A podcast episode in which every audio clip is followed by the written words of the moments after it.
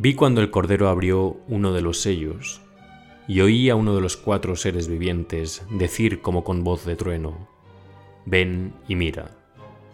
Y miré, y he aquí un caballo blanco, y el que lo montaba tenía una impresora, y le fue dado un cargo en un banco central, y empezó a imprimir. Cuando abrió el segundo sello, oí al segundo ser viviente que decía, Ven y mira. Y salió otro caballo, rojo, y el jinete estaba desnudo y no portaba nada, ni siquiera tenía riendas para el caballo.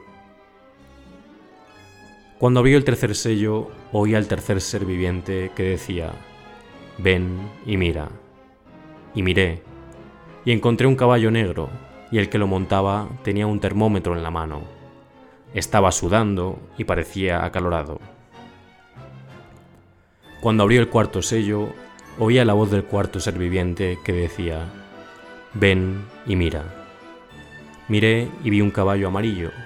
El jinete portaba unas esposas en su mano izquierda y un báculo en la derecha. Esta es mi versión del libro sexto del Apocalipsis, del Nuevo Testamento. En él se introducen los cuatro jinetes del Apocalipsis. Originalmente eran gloria, guerra, hambre y muerte, pero en mi versión tienen nombres diferentes.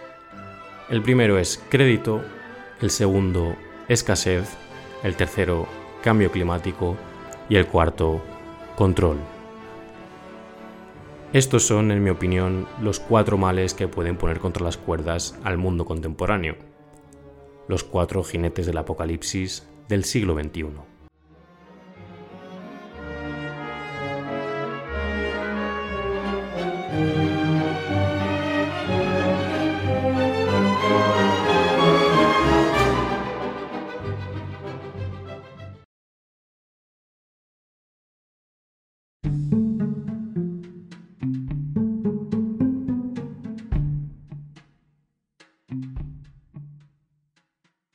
Hola a todos, mi nombre es Alejandro y trabajo como especialista en datos en el sector de las criptomonedas.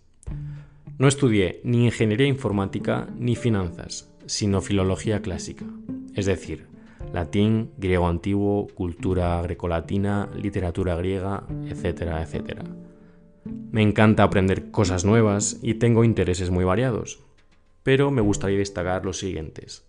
La economía, la energía y el desarrollo sostenible. Creo que estas tres ramas del conocimiento son el marco contextual perfecto para abordar los problemas que considero los más importantes del siglo XXI.